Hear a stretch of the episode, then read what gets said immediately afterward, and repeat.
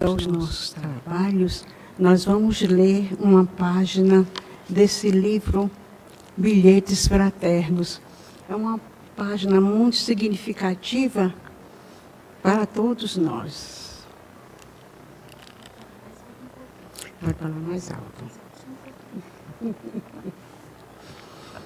Ajuda-te primeiro.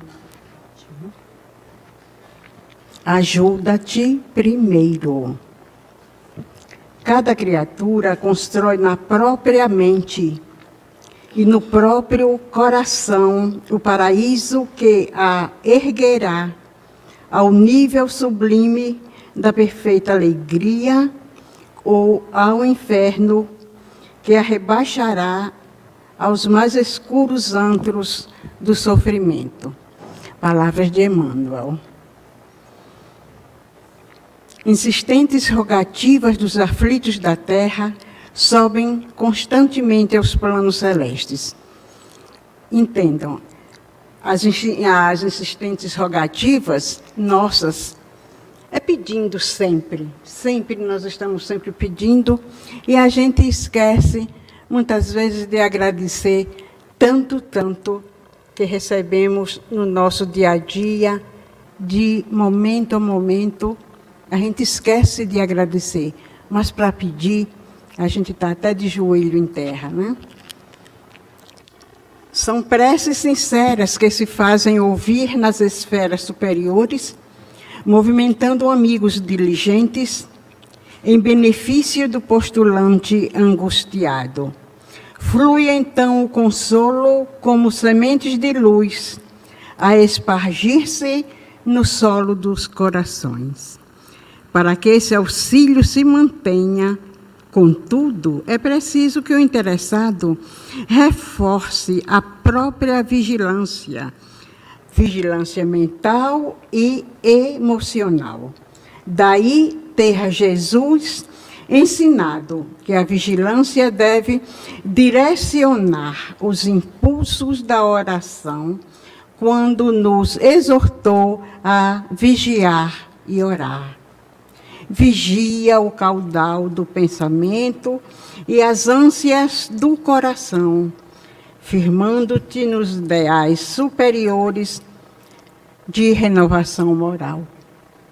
Orienta-te pela própria consciência e esforça-te no sentido do bem.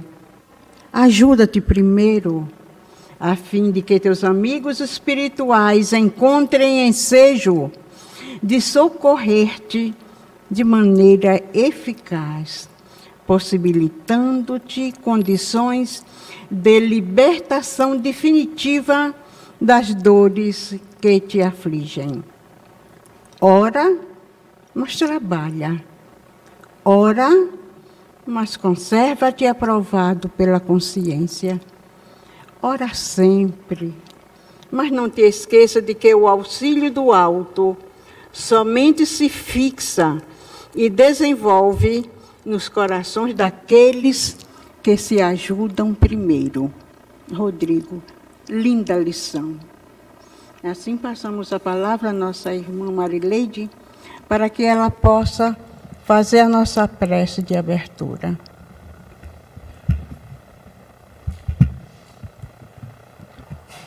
Bom dia a todos. Queridos irmãos, queridos amigos em Cristo, vamos aproveitar esse momento que nos foi concedido através da misericórdia divina e, sobretudo, do amor de Jesus, que nos deu a essa oportunidade de aqui estarmos nas primeiras horas do dia, do dia que se inicia, com um sol lindo e maravilhoso a lição trazendo harmonia para o nosso pensamento e o nosso coração. E nesse momento, deixemos para trás todas as aflições, tudo aquilo que não nos traz bem. E nesse momento, reunidos, recolhidos nessa casa de oração, vamos juntar os nossos pensamentos, os nossos corações criando essa força maravilhosa que todos nós temos dentro de nós, buscando a figura de nosso Senhor Jesus Cristo, pedindo pela irmã que faz o uso da palavra nesta manhã, pesquisou, trabalhou e nos trouxe como trabalhadora fiel do Cristo, ajudando-nos a todos nós a se iluminar pela estrada que precisamos caminhar.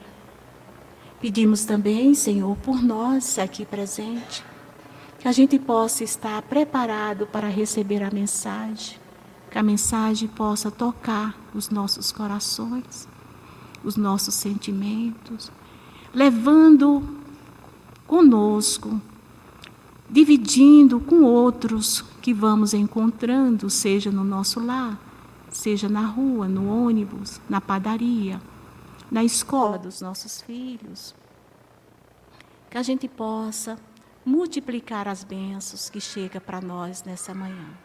E assim, Mestre Jesus, passo nesse momento agradecida e com muita gratidão por esse momento que estamos aqui.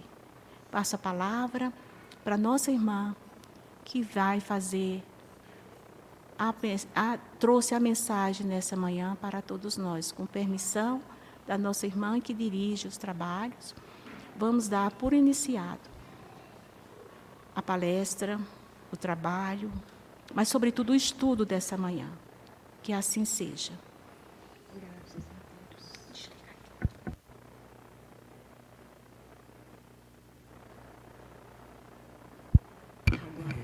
Não com a palavra a nossa irmã Fátima.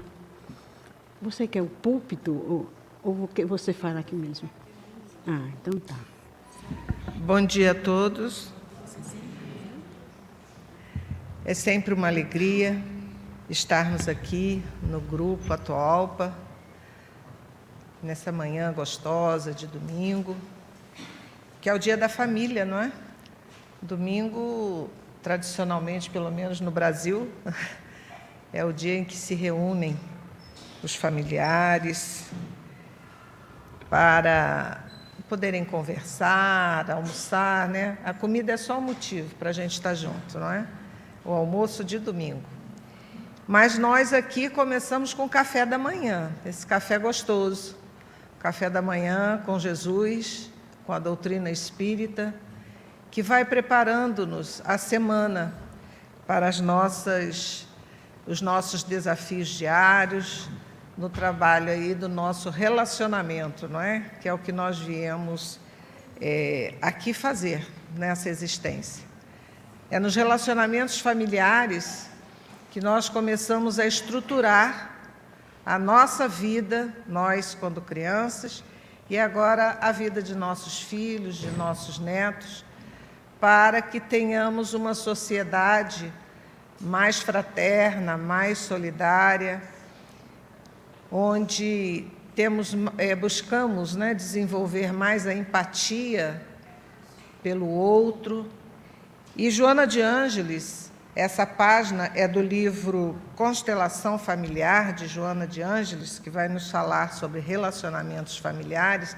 Aliás, esse livro fala só sobre família ajudando-nos a bem conduzir esse processo, mas nós vamos ver que este trabalho já vem há muito tempo sendo realizado pela espiritualidade superior, buscando nos alertar nosso papel da responsabilidade quando somos a menor célula da sociedade e é ali que começa a construção de um futuro melhor junto ao local onde nos encontramos. E eu vou trazer então Emmanuel, que há mais de 60 anos já trazia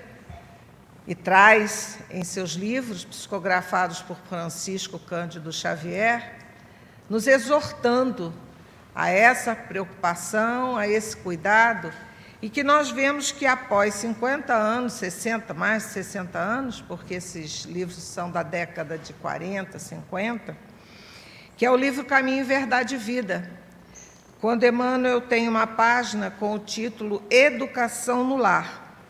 Ele analisa a passagem de Jesus, as palavras de Jesus no Evangelho de João, no capítulo 8, quando Jesus nos diz assim: Vós fazeis o que também vistes junto de vosso Pai.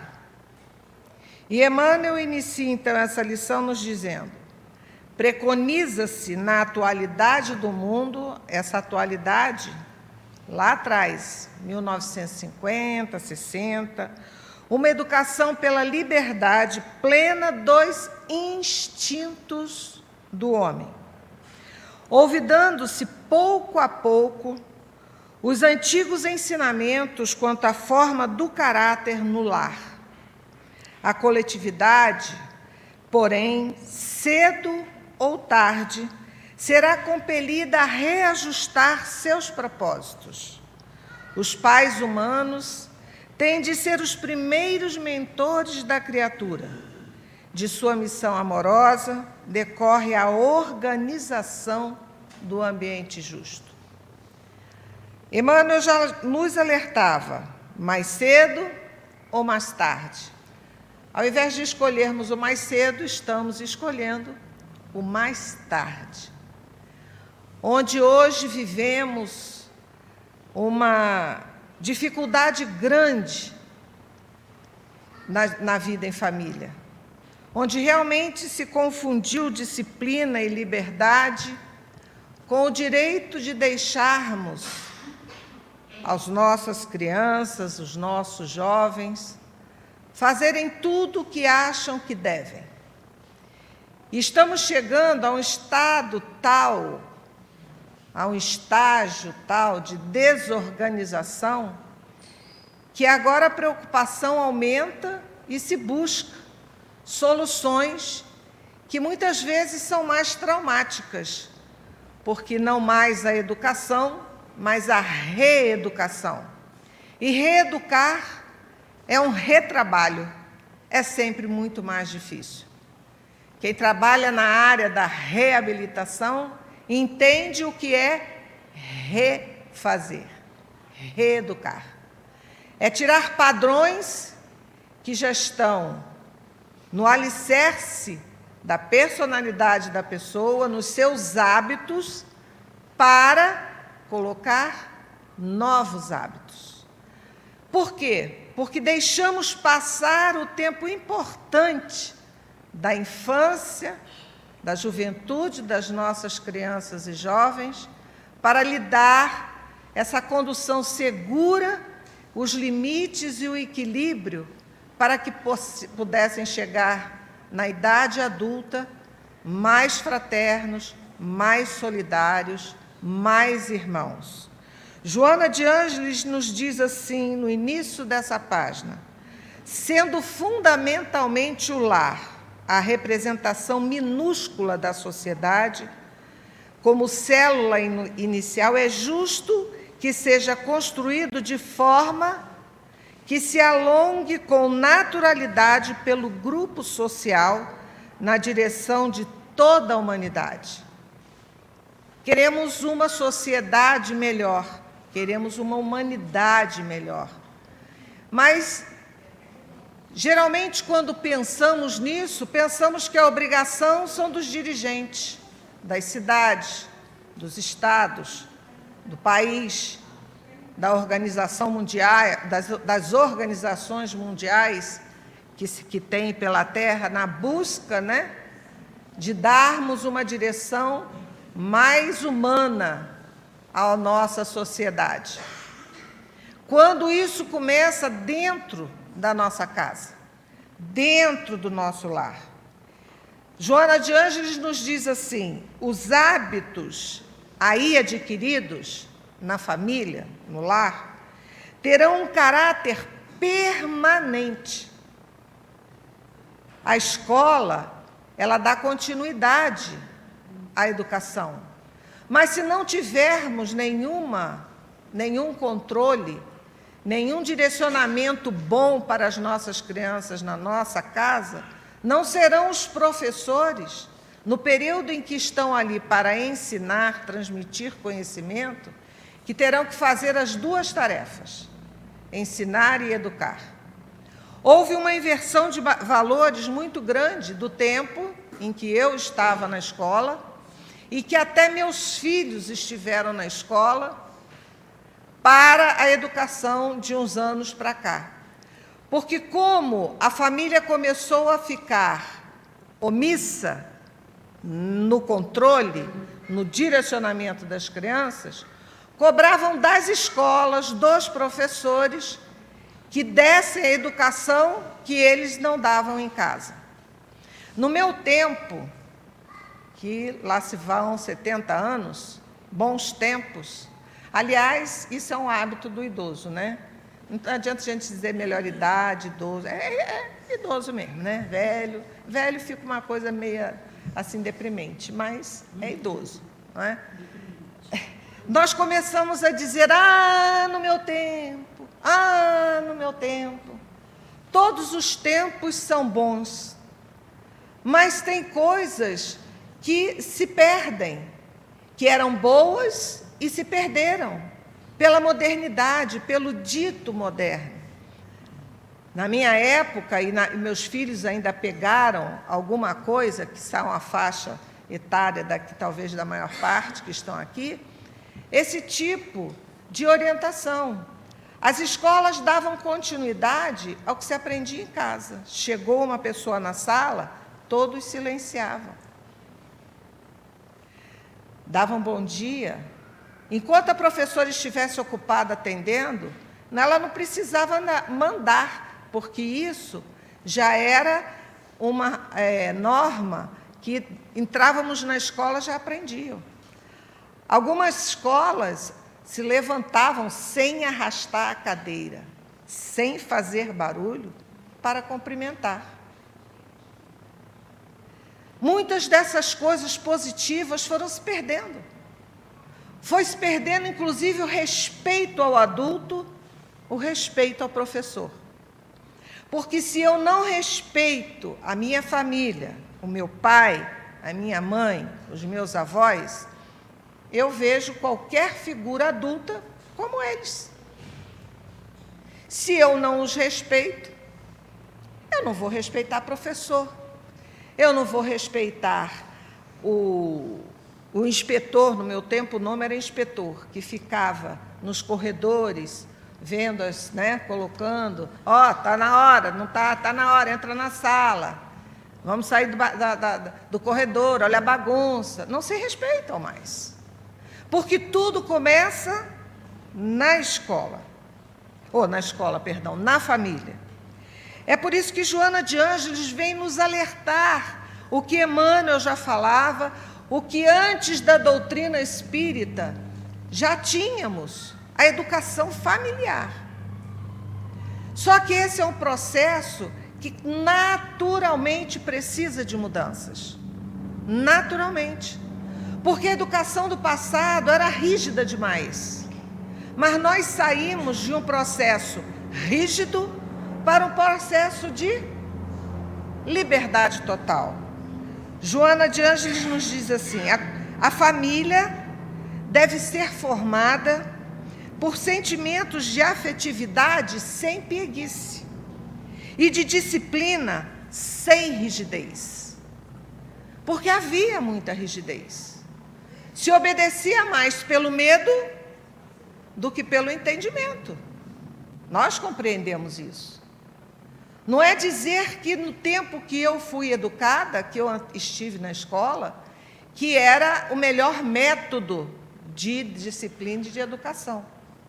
Eu costumo dizer para, para os meus filhos, né, quando os meus netos nasceram, no meu tempo, inclusive na escola, no meu tempo não, no tempo do meu pai, mas nós tínhamos a já a lembrança, porque isso era muito repetido, havia a palmatória.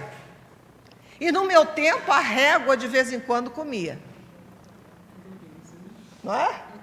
A professora estava ali com a régua, alguém estava falando, ela uma batidinha, acho que não, né? Não, não. uma batidinha. Já tinha melhorado, já tínhamos saído da palmatória, de ficar de joelho no milho decorando a matéria que não estudou. Temos que evoluir. Mas evoluímos num processo em tudo na sociedade para o lado oposto, o que também é, é se entende, mas não se justifica. Porque nós precisamos deste equilíbrio. Então, Joana de Ângeles nos diz aqui: ser formada por sentimentos de afetividade sem pieguice e de disciplina sem rigidez. O que nós vemos hoje é como os psicólogos aí é, nos trazem, não é? Realmente, os pais estão sendo os, os filhos se tornaram o, o, os donos dos pais, porque eu tenho que amar meu filho e acha que amar o filho é não dizer não. E Samitiba, em suas obras, em seus livros, ele dizia: quem ama, educa. E educar é levar limite, é dar disciplina. Não da forma rígida que tínhamos no passado, e nem extrapolar para que a criança ah, não pode chorar, ele vai ficar triste. Ah, não, não pode. De jeito nenhum bater, que eu comecei a falar e, e desvi, é, mudei o assunto. Mas eu costumo dizer para costumava, né? Agora já estão tudo, já tem tão grandinhos os meus netos. Eu costumava dizer quando eles nasceram, eu disse, olha, no meu tempo, no tempo de vocês, a palmada, terapia, fazia parte da psicologia. Era palmada, não era espancamento, que as pessoas confundem, né? Era a palmada. Mas hoje, esses espíritos que estão aí, chegando, já levaram muita palmada. Eles precisam de esclarecimento, porque já tem conteúdo, já tem vivência para você falar, conversar e eles entenderem. Mas tem que ter regras, tem que dar a responsabilidade, é difícil, é dificílimo. Eu que fui criada numa educação rígida, de disciplina dessa da palmatória, e que fui levada como mãe a estar educando meus filhos já numa psicologia, numa pedagogia educacional, de abrir mais de liberdade, eu chamo a nossa geração de geração sanduíche, o recheio do sanduíche, porque eu não sabia até onde podia ir, repetir o que recebi em família e até onde eu estava dando liberdade demais. E nos perdemos. A maioria de nós se perdeu. É necessário que voltemos, como nos convida Joana de Ângeles que voltemos agora com o conhecimento que já adquirimos, com as experiências adquiridas, entendermos que são espíritos não mais evoluídos que nós, viu, gente? Alguns são, outros não, outros estão na faixa mediana, porque houve uma fase também em que todo neto que nascia, vou falar da minha fase de neto, era espírito de luz. Era criança cristal, era criança índico, aí não podia contrariar. Não, não, seu neto, nossa, meu neto, não, ele é um espírito iluminado. Porque ele, olha, cedinho ele já começou a falar, gente, sempre teve no mundo isso. Vamos estudar a história. Tem as crianças prodígios aí, que tocam piano, já tocavam, não é? não sei se é Mozart, Beethoven, agora vocês me perdoem, que aos cinco anos, bem pequenos, já tocavam piano. Então, essas, é, esses espíritos sempre tiveram, não são agora. Mas aí nós transformamos isso em no não me toque. Vamos conversar muito, mas se ele não se convencer, faz a vontade dele ou dela. Aí o adulto é que começou a ser manipulado. É preciso que nós voltemos para buscarmos o equilíbrio, aproveitarmos tudo que foi certo, que foi bom, porque não significa dizer que a educação do passado Foi uma educação ruim, tanto que nós estamos aqui e demos certos na vida? Ou não? Rossandro Klinzer costuma dizer: eu é, não deu tudo errado porque nós estamos fazendo certo. Então, muita coisa de bom essa educação nos serviu. Então, nós temos que pegar o que ficou de bom e trazermos para as nossas crianças e nossos filhos.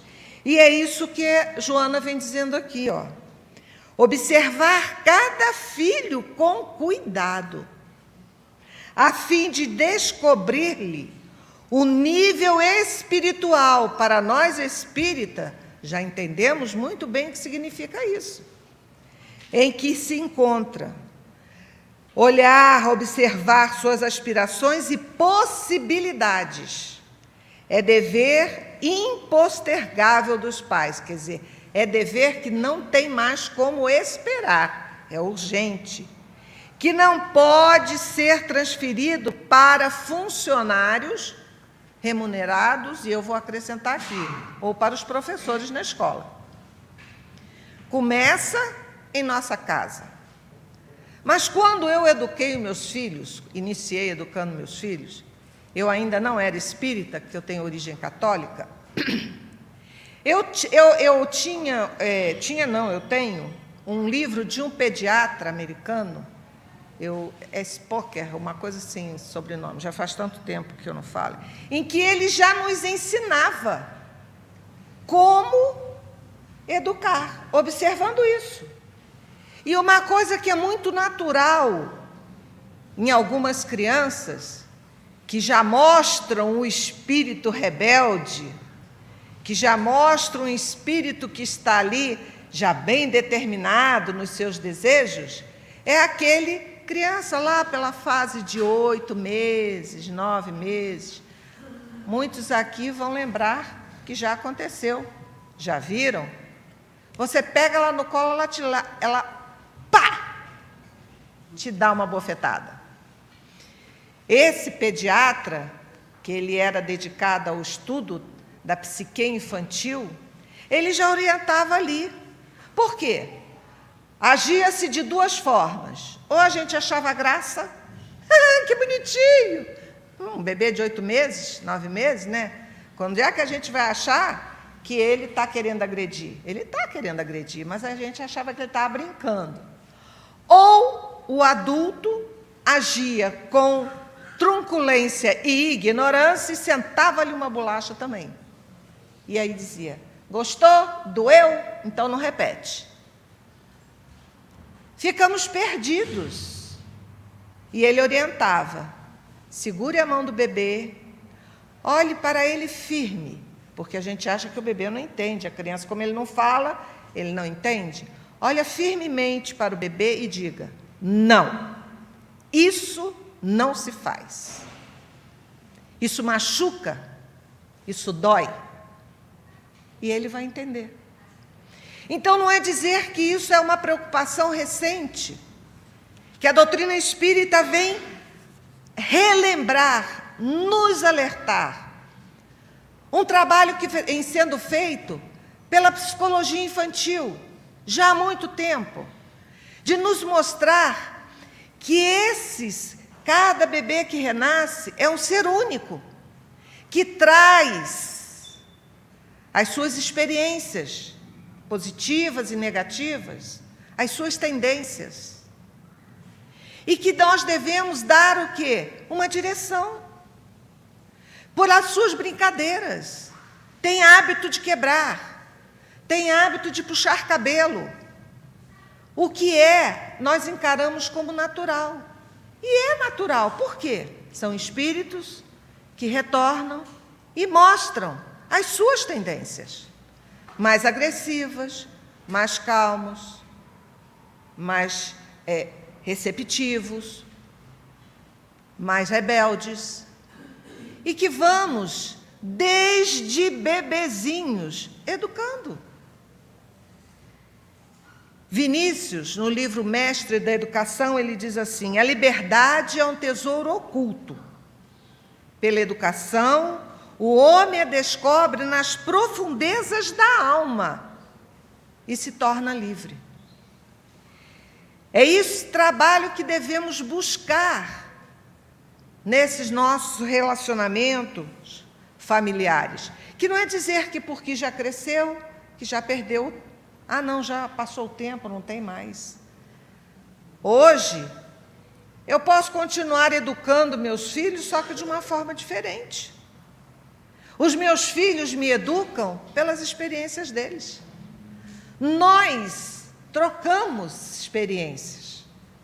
Enquanto somos pequenos, sem a condição de discernir muito bem o certo e do errado, é o adulto que faz o papel de chegar e dizer: isso não se faz, não repita, e dar os limites que cada família vai encontrar, porque de acordo com cada filho. Meus filhos costumavam dizer assim: ah, a senhora não faz com Álvaro o que fez comigo, os dois mais velhos. Que eu tenho uma moça mais velha e um rapaz no meio e esse caçula. Aí eu dizia, mas claro, o que eu fiz com a sua irmã mais velha, eu não repeti com o segundo. Por quê? Porque a gente já viu que não deu certo. O primeiro é piloto de teste. Fazer o quê, né? Todo mundo tem que ter um piloto de teste. Quem pediu para entrar na fila na frente? Foi um acordo. Fizemos o acordo, veio como mais velho. Então, aquele ali é o piloto de teste. Eu, se não fiz com o segundo, e com o terceiro, menos ainda. Sabe por quê?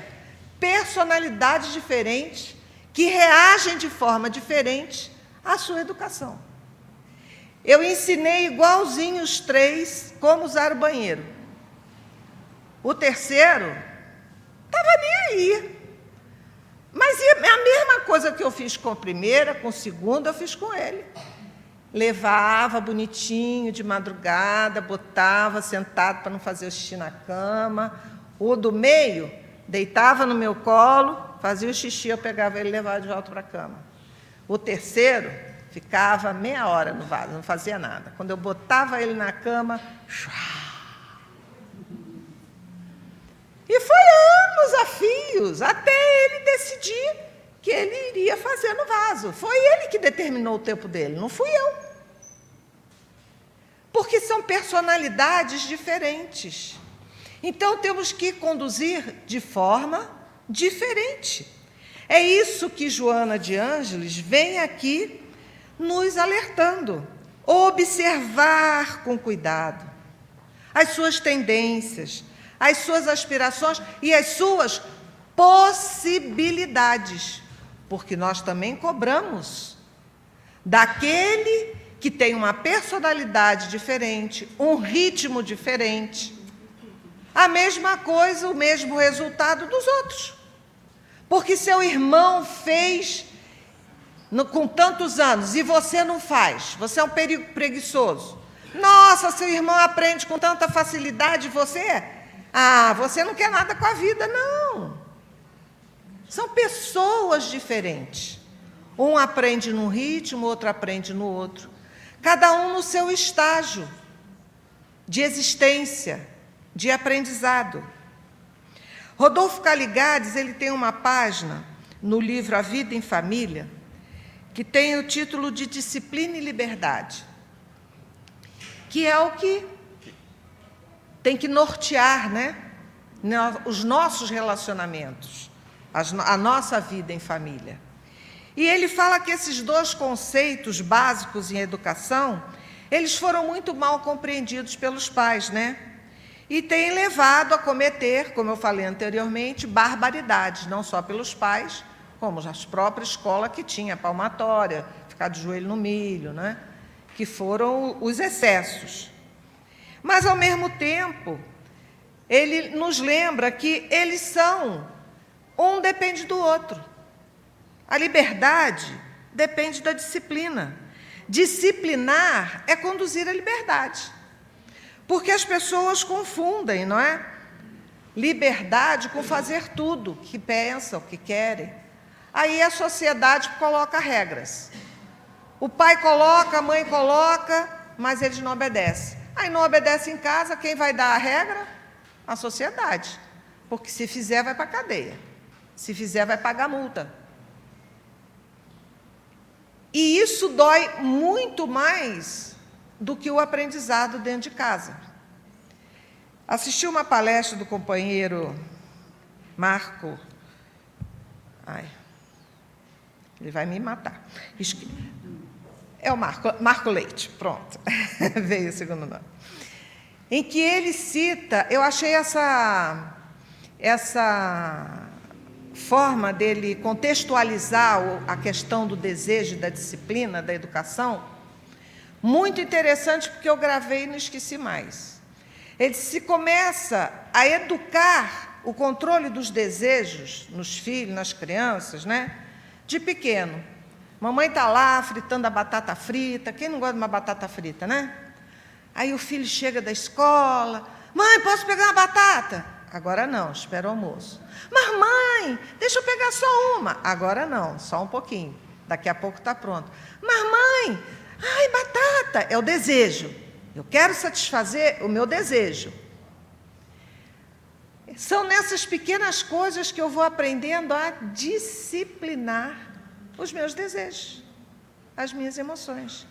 Daqui a pouco vai comer no almoço. Parece uma coisa simples. Que bobagem, né? Que isso? Mas é, são das ações simples, das atitudes dentro de casa desde pequeno. Porque a criança começa a aprender a ouvir o esperar. Aprender o esperar e a ouvir agora não é o momento. Porque quando chegar na vida adulta, ele vai ter muitos desejos. Quando chegar na adolescência, ele vai ter muitos desejos que não vai poder saciar na hora que ele quer. Ele vai ter que aprender a disciplinar-se, disciplinar as suas emoções. Então é aí que nós vamos vendo que a disciplina foi confundida com a rigidez em excesso. E a gente obedecia. Por quê? Porque ninguém gostava de apanhar. Ninguém gostava de sentir dor. Então a gente obedecia de um jeito ou de hoje, ou de outro. Hoje não. Há muito tempo não. São espíritos que já passaram por essas disciplinas, que já viveram essas disciplinas, mas que ainda precisam de um rumo no lado moral. Que precisam disciplinar agora emoções, para que essas emoções se tornem sentimentos. Porque a emoção, ela ainda é uma reação corporal. O sentimento não. O sentimento ele é trabalhado. Se eu sou agredida, qual é a emoção que me vem? Raiva. E eu vou querer bater, revidar. O sentimento é o quê? Eu posso revidar? Posso. Devo? Não. Porque vão me bater, vão bater de novo, e é um vai e vem, e sempre o mais forte é o que vai ganhar.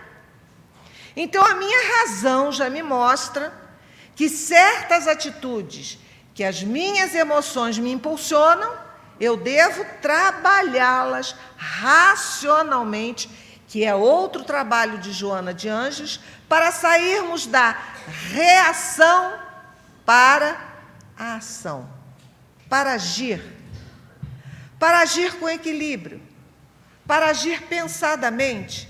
Por isso que a psicologia veio durante algum tempo, e nós até costumamos brincar, conte até 10.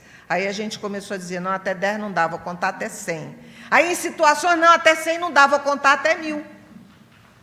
Porque é aquele período em que nós voltamos para dentro, para buscar o equilíbrio, refletir para fazer uma ação mais ponderada, mais de acordo com a situação e com o momento.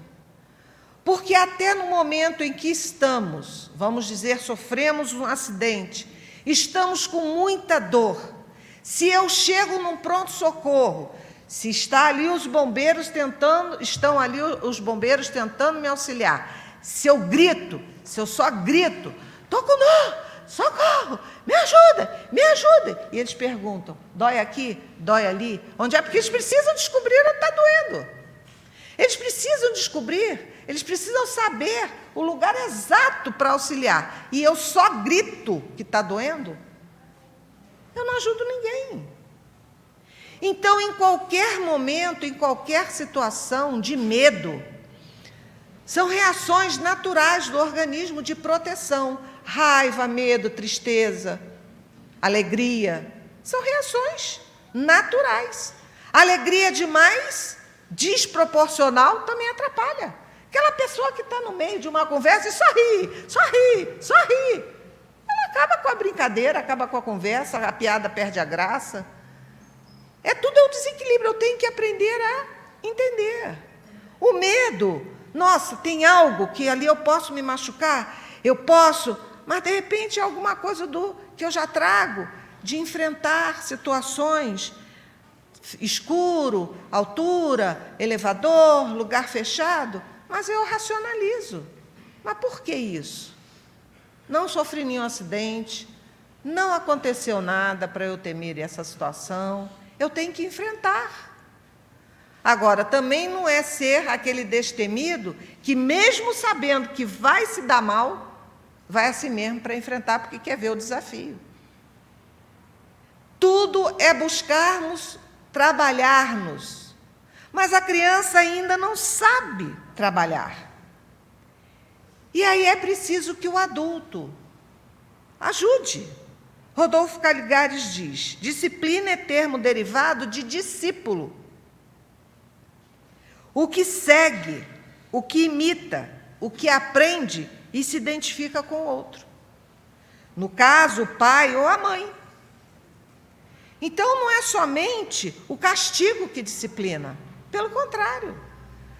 Ainda vamos repetir, eu acho que espero que não por muitos mais séculos, né? talvez alguns anos só mais, o exemplo arrasta. É o exemplo que arrasta. Isso eu já aprendi na minha adolescência. Não é novo. Porque meu pai dizia assim, a minha mãe: faço o que eu digo, mas não faço o que eu faço. Aprendemos que isso não adianta.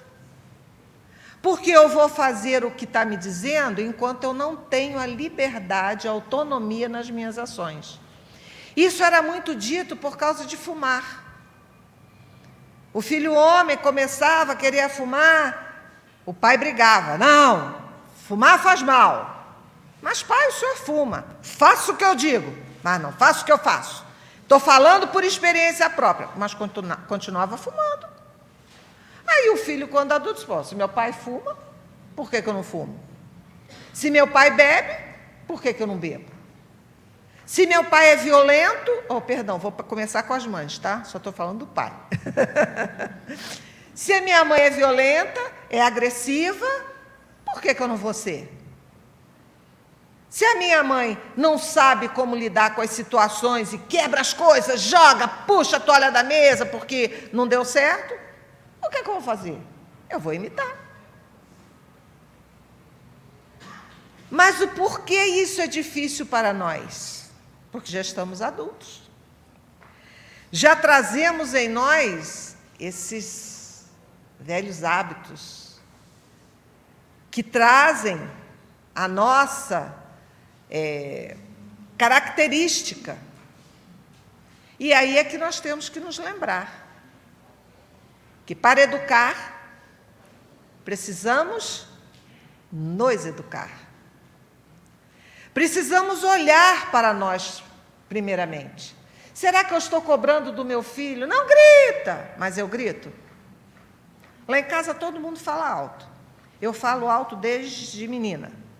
Eu sou a caçula de dois irmãos homens. Minha mãe não falava baixo. Meu pai não falava. Aliás, meu pai era o que menos falava alto. Meus irmãos não falavam baixo. E eu sempre ouvi: Tu é escandalosa, Fala mais baixo. E eu carreguei isso como um peso que o defeito era meu. Aí, já numa idade adulta, fui fazer faculdade, fui fazer fonoaudiologia, aí eu aprendi. Eu grito porque foi o que me ensinaram. Foi o que eu ouvi.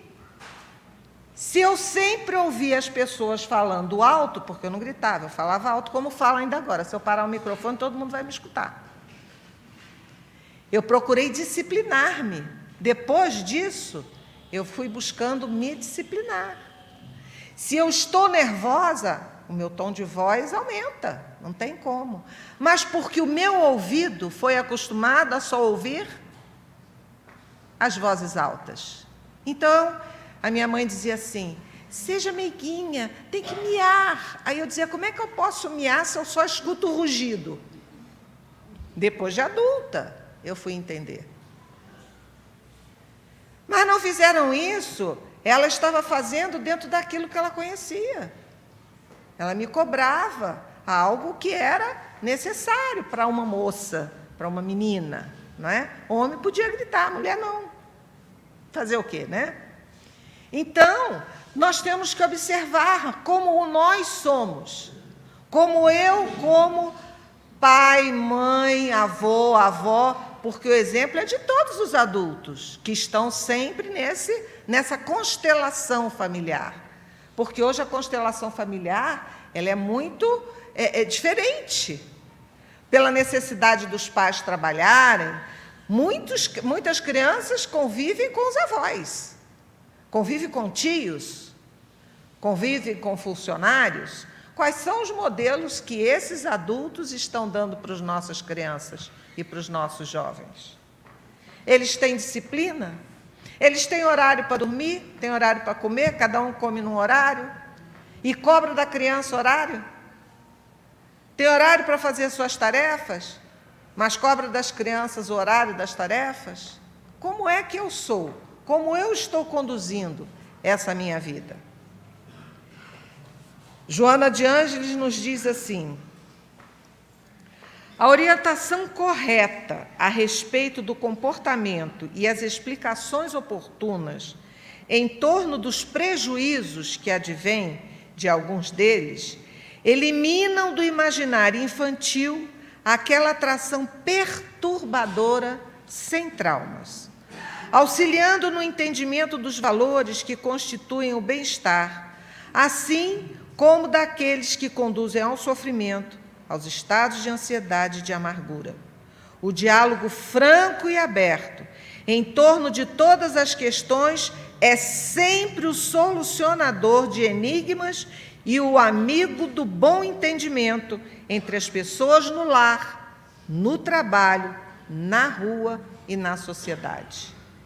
Eu vou aproveitar esses últimos minutos para contar, quem quiser, lá no YouTube, eu, talvez, eu, eu com certeza não vou me lembrar do nome agora da live. É um trecho de uma palestra do Divaldo, em que ele fala sobre um dos seus filhos da mansão do caminho, em que ele conta de uma forma muito mais bela que eu vou relatar agora, resumida, em que havia um menino, as casas eram distribuídas, né, as crianças, cinco crianças por cada casa, e dava-se o um nome de madeira, agora eu não me lembro, não sei se era sândalo, uma coisa assim, para as casas onde tivesse o maior número de meninos, três meninos e duas meninas. E as outra, outras casas eram três meninas, era o inverso, e dois meninos. Eles buscavam equilibrar assim, e era a casa das flores, então não dizia é esse tipo, né? Predomina aqui o masculino, predomina ali o feminino. Não. E ele conta que numa dessas casas, um menino, é, desde pequenininho ali, seus três, quatro anos, diz que a mãe adotiva, né, a, a que ficava no lar, chegou para o Divaldo e desesperada dizendo: Eu não fico mais com esse menino. Mas por que, minha irmã? Olha o que ele fez. Ele pegou um pedaço de lata, fez uma ponta e disse que vai furar a minha barriga. Apavorada, não fico com ele, não fico, ele é mau.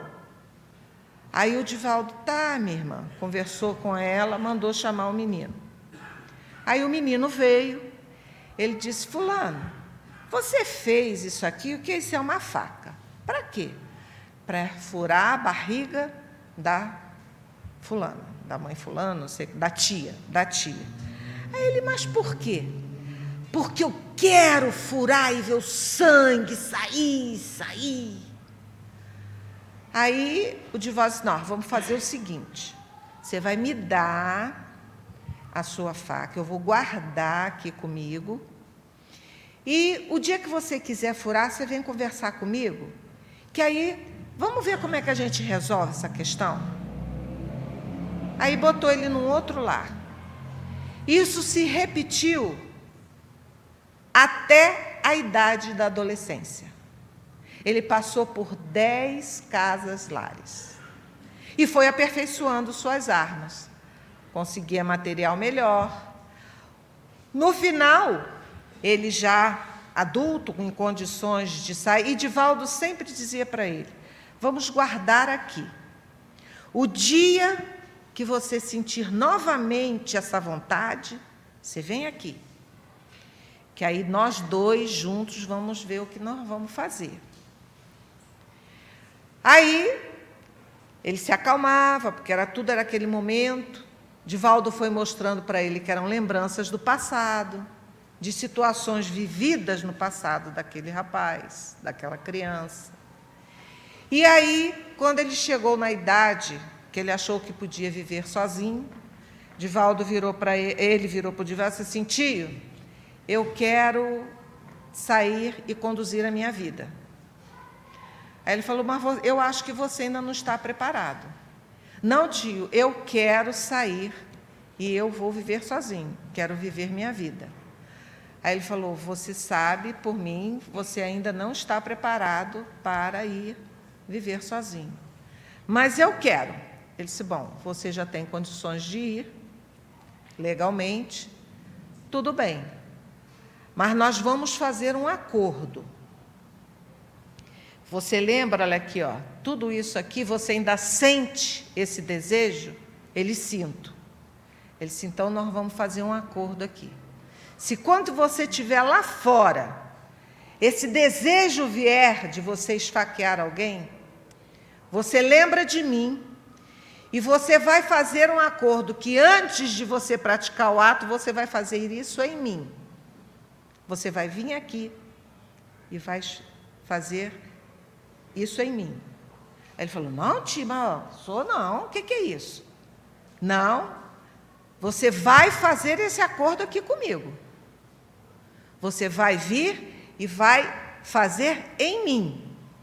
Porque se eu até hoje não conseguir te ajudar a equilibrar essas suas emoções, eu não conseguir te educar para que você não cometa mais esse ato, eu falhei. Então, quem merece sou eu, mais ninguém.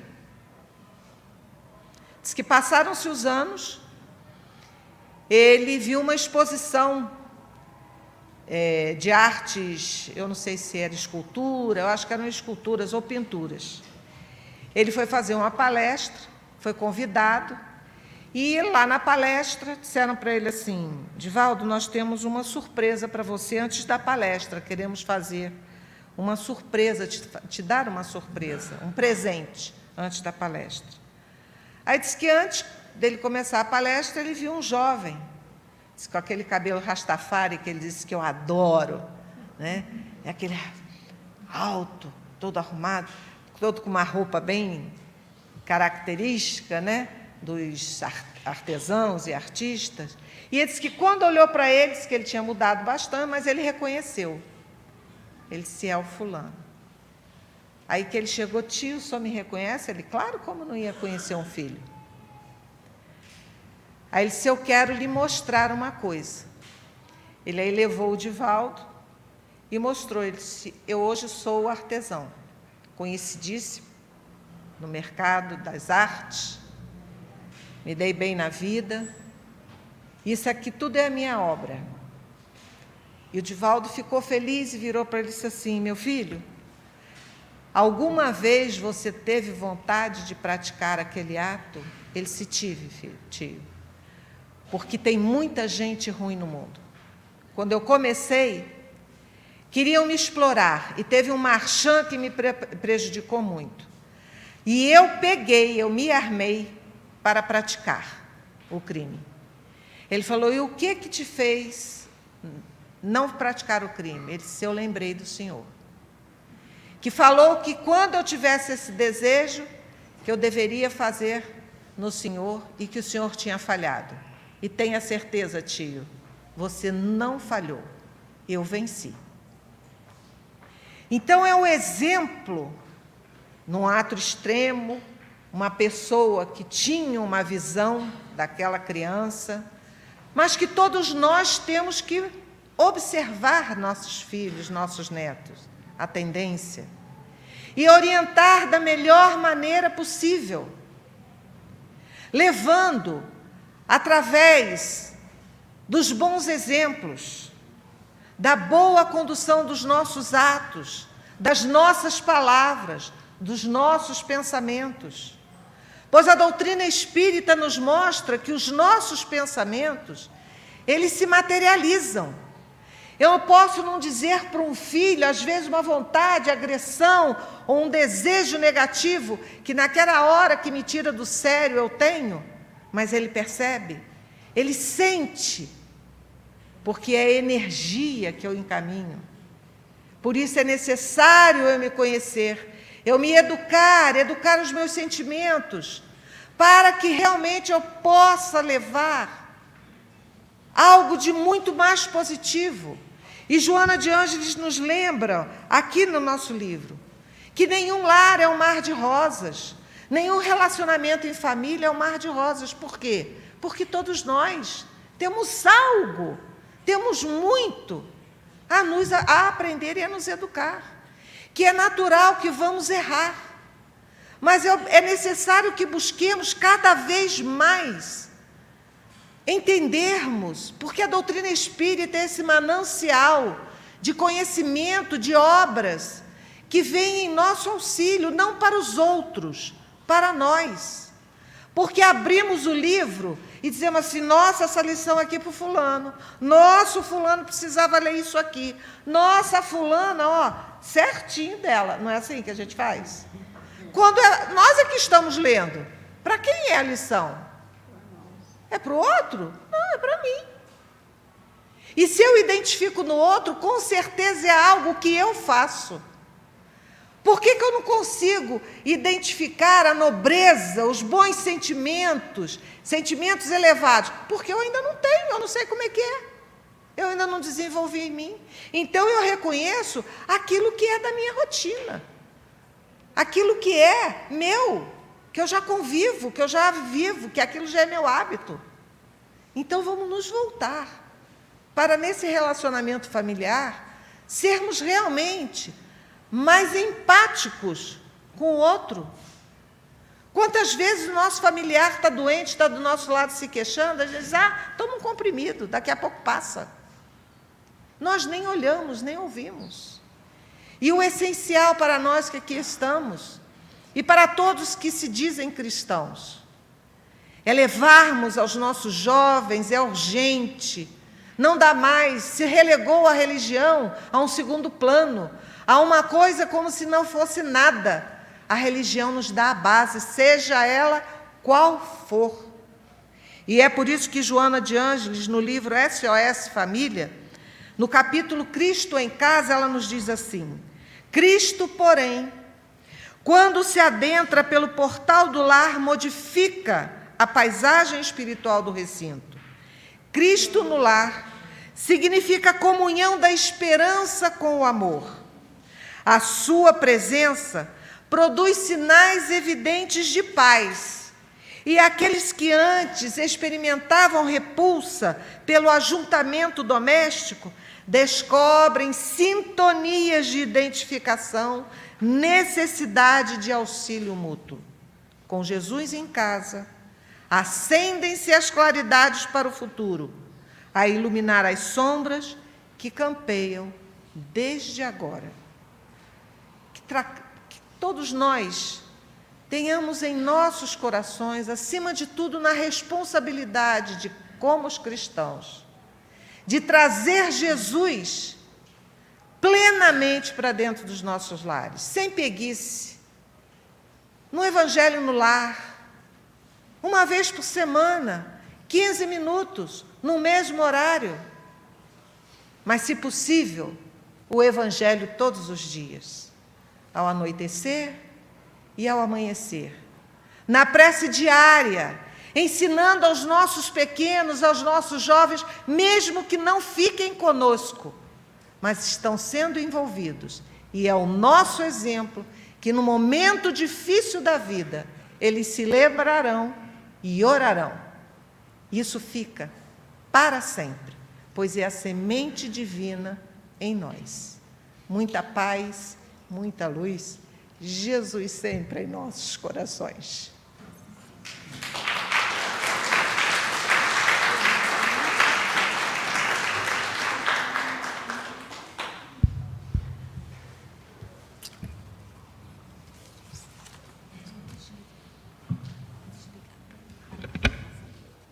Você entendeu aqui? Não entendi não, por isso que eu não quero. É, nem eu. Tá, então vamos passar para frente.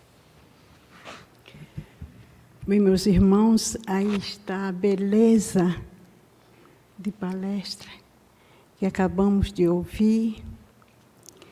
Procurar armazenar na nossa mente, nos nossos corações, esses ensinamentos tão belos que serve não só para as nossas famílias, nossa, nossos filhos, nossos netos, serve para a gente também. Serve para todos nós. Agora, antes, é, antes de fazermos a nossa prece, vamos distribuir os livros e dar alguns avisos. Aliás, só tem um aviso aqui, que é um convite para a próxima palestra de segunda-feira. Hoje é quanto? Hoje é domingo 4. Hoje é 4. Então, é para a palestra de amanhã à noite. O convite para ouvirmos Tereza Cristina Leite em Bem-aventurados os que são mansos e pacíficos. Estão todos convidados. Amanhã, segunda-feira, às 20 horas aqui neste salão. E agora nós vamos oferecer os nossos livrinhos que a gente oferece sempre. Eu, eu fico assim querendo identificar quem é que vai receber esses livros. São livros tão bons. São livros assim. Você não já recebeu um livrinho? Você não?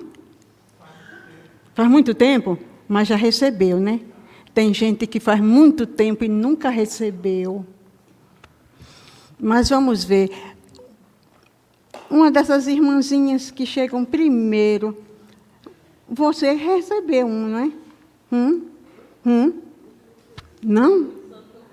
Puxa, tanta gente nunca recebeu. Eu acho que vou ter que trazer a livraria toda, né? É. Você quer um de preces para quando tiver? Olha, qual é o seu número? Hã? 11? Tá certo. Venha buscar número 11, o seu livro. Bilhetes fraternos. Ela, ela chegou junto comigo. Hã? É, mensagens, mensagens. Para você que está fazendo um curso de doutorado aí. É doutorado ainda não? Pedagogia. Pedagogia. Aqui tem muita coisa para você pôr em prática, tá bom? Obrigada. Toma a sua mensagem. Agora, eu vou sortear esse livro que é um espetáculo, é um romance muito lindo. Eu vou sortear. Ana Rita não ganha, não. Você é 86, você chegou muito depois. Eu queria uma pessoa que chegou bem antes para dar esse livro aqui. Mas eu vou dar esse 86 para você. Vou dar esse aqui. Não, eu vou dar para ela. Como é seu nome? Zélia. Zélia. Nossa querida irmã Zélia, que é a mentora das crianças aqui, intuiu você para falar e receber esse livrinho. Hum. E agora, que número eu chamo? Número 3? Número 3. Três. 3. Mãe? Um? Dois? Então, Hum. dois, é também. Quem é mesmo o número 2 aí?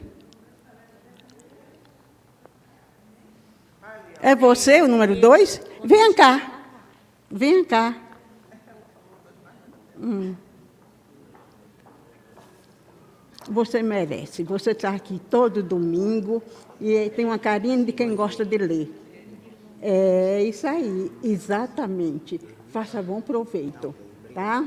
Bom dia para você. Hum. Hum?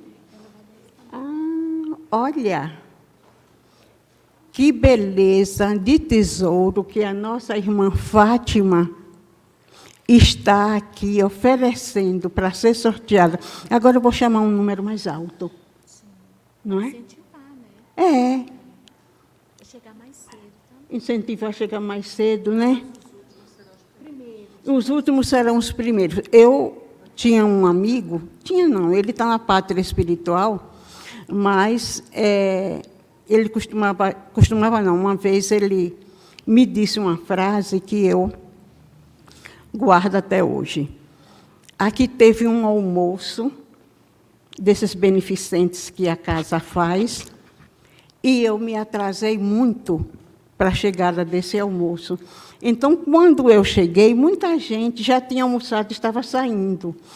E ele olhou para mim e falou: Agora que você está chegando?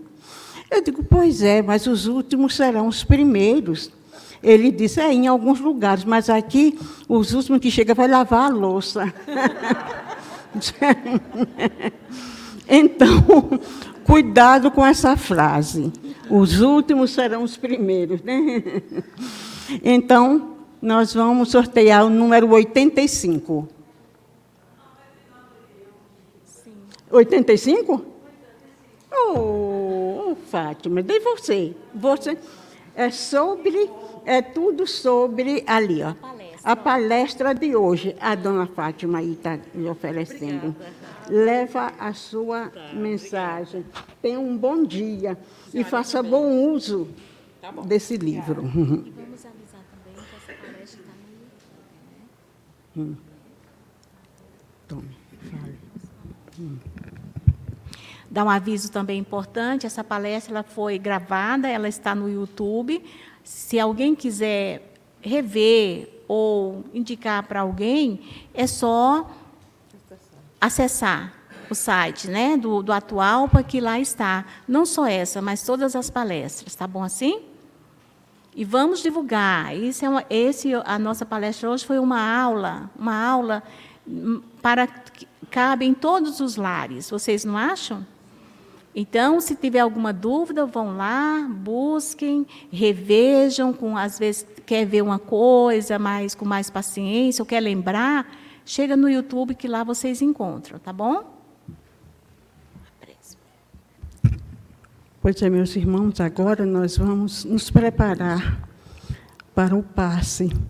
Vamos fazer a nossa fazer o nosso silêncio mental, o nosso silêncio espiritual nesse momento, esperar que os bons espíritos nos auxiliem nas nossas necessidades, porque na hora da prece, os nossos anjos guardiães, os nossos amigos e protetores estão sempre junto a cada um de nós, nos abençoando, nos direcionando, se fazendo fazer como presente nas nossas vidas. Vale como um passe. Mas agora vamos elevar o nosso pensamento a Jesus e agradecer por tudo aquilo que nós recebemos na manhã de hoje. E que, sempre que pudermos, oferecer algo de bom para o nosso irmão, mesmo aquele que nos feriu e que nos humilhou, nós vamos oferecer o melhor, porque nós só podemos dar aquilo que temos e vamos procurar nos melhorar sempre, sempre, para, para que até a nossa palavra direcionada a alguém seja um prêmio. E assim pedimos à nossa mãe Maria Santíssima que derrame as suas bênçãos de paz, de amor, de luz, compreensão para todos nós, que nós possamos levar para os nossos lares esse ambiente, desse ambiente fraterno, tirando as energias positivas e armazenando-as todas dentro do nosso coração, para que nós sejamos aquele semeador, que por onde passarmos possamos semear a semente do amor.